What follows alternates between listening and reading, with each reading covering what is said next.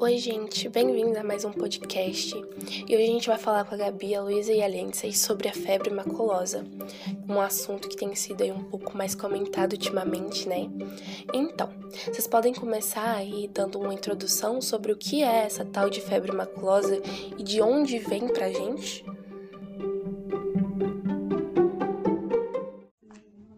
Olá, é um prazer estar aqui para divulgar conhecimento então, sobre a febre maculosa, ela é uma doença infecciosa transmitida pela picada de carrapatos infectados pelas bactérias do gênero Rickettsia.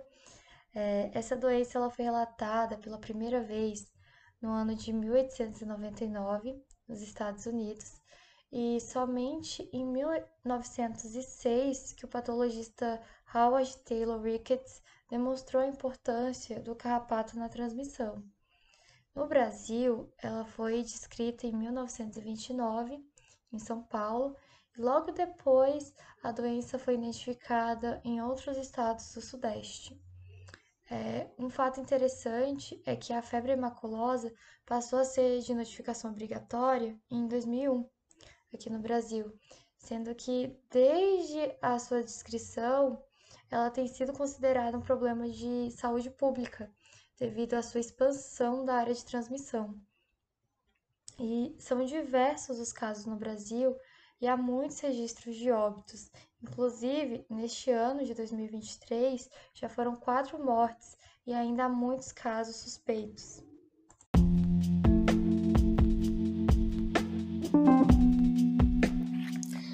Tá, a gente entendeu que tem uma taxa de mortalidade um pouco alta, e eu gostaria de saber como é que acontece essa transmissão, de qual maneira eu posso adquirir essa doença. Então, sobre a transmissão, é, são várias as espécies de carrapatos do gênero Amblioma que podem transmitir a doença. Esses carrapatos costumam ser chamados vulgarmente de carrapatos estrela, e eles precisam estar infectados pela bactéria Rickettsia rickettsi e ficar pelo menos 4 horas fixados na pele das pessoas para transmitir a chamada febre maculosa.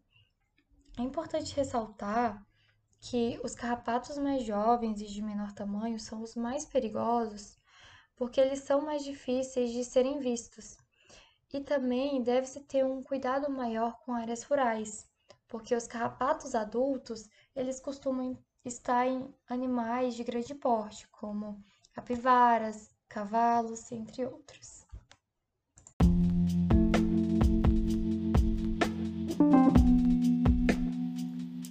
Eu queria saber quais práticas assim mais aumentam o risco de contaminação e se também tem uma população, alguém que esteja mais suscetível para pegar é, a doença.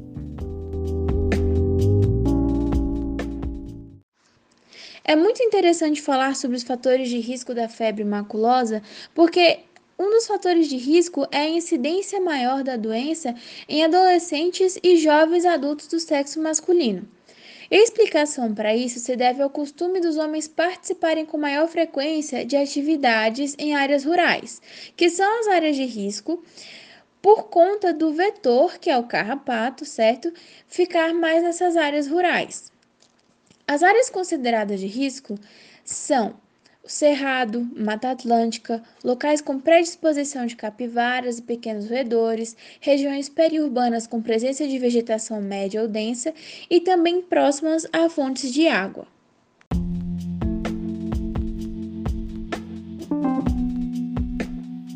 Vocês poderiam falar um pouquinho sobre os sintomas, o que, que a pessoa sente depois do contato com o carrapato?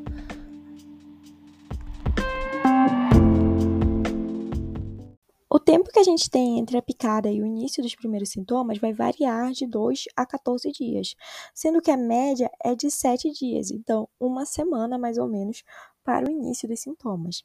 É importante ficar atento a sintomas como febre alta, dor no corpo, dor de cabeça, falta de apetite, desânimo, vômitos, dor abdominal. A febre maculosa vai ter um sintoma diferencial que serão pequenas manchas avermelhadas que crescem e se assemelham a uma picada de pulga.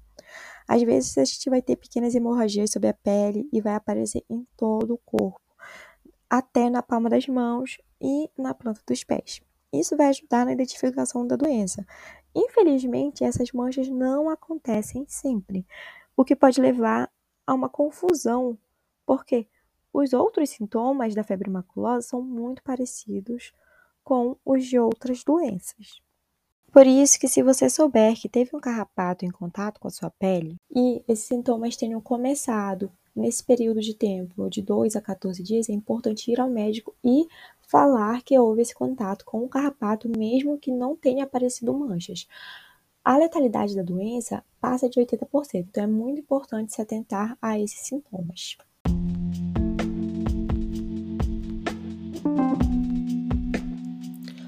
Por exemplo, quando não aparecem essas manchinhas vermelhas ou não ocorrem essas hemorragias, como é que ocorre o diagnóstico?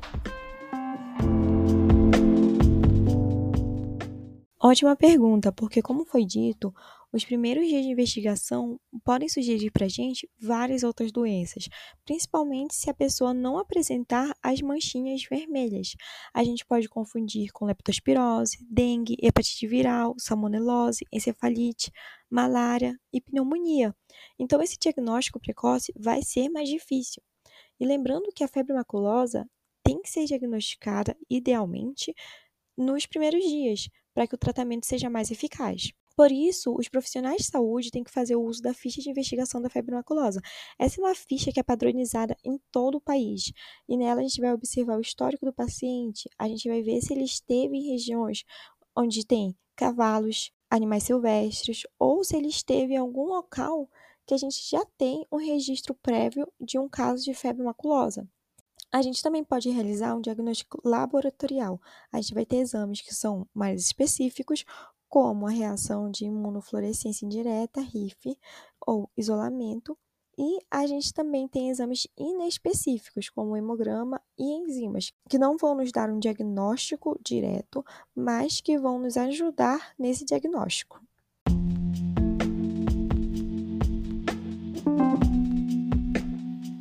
Após os sintomas e o diagnóstico, eu queria saber se existe algum tratamento e qual tratamento seria o mais assim adequado para a febre maculosa.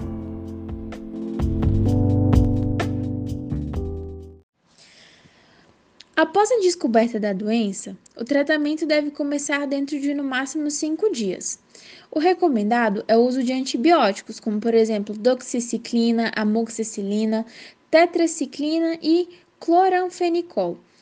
Esse tratamento é feito durante 10 a 14 dias e logo nas primeiras doses o quadro começa a regredir e evolui para a cura total. Caso ocorra um atraso no diagnóstico, isso pode ocasionar complicações graves. Por exemplo, comprometimento do sistema nervoso central, dos rins, pulmões, lesões vasculares e até levar a óbito. Ou seja, é muito importante que após a descoberta da doença, o tratamento seja iniciado imediatamente.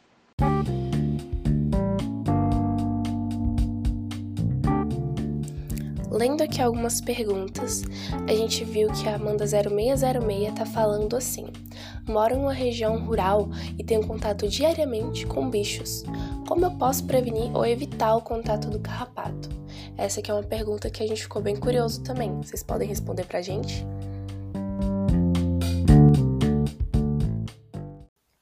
Claro, muito obrigada pela pergunta, Amanda.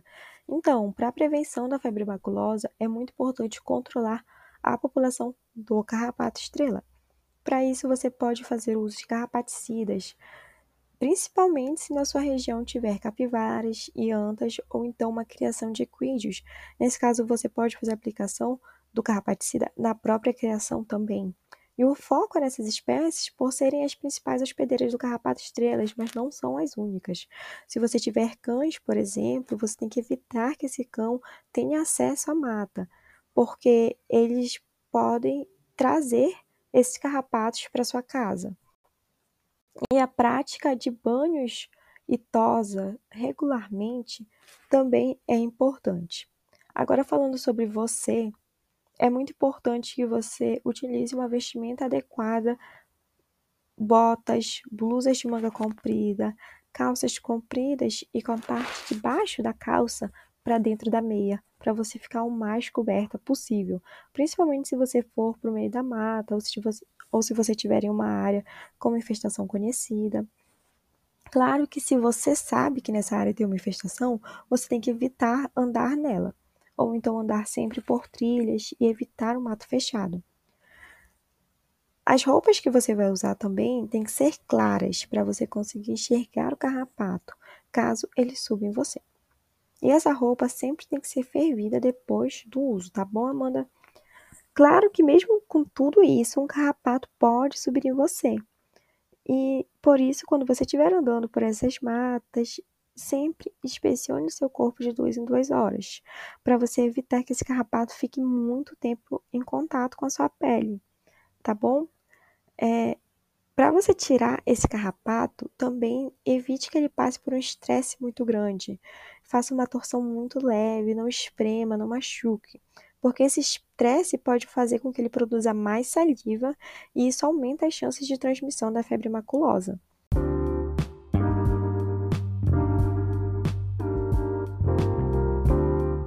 Então é isso, gente. Muito obrigado por vocês terem conversado aí um pouquinho com a gente sobre a febre maculosa, né? E também queria falar que estou muito feliz, né, por adquirir novos conhecimentos e já ter uma ideia de como agir perante essa doença ou prevenir né, o contato com o carrapato. Obrigadão, até mais.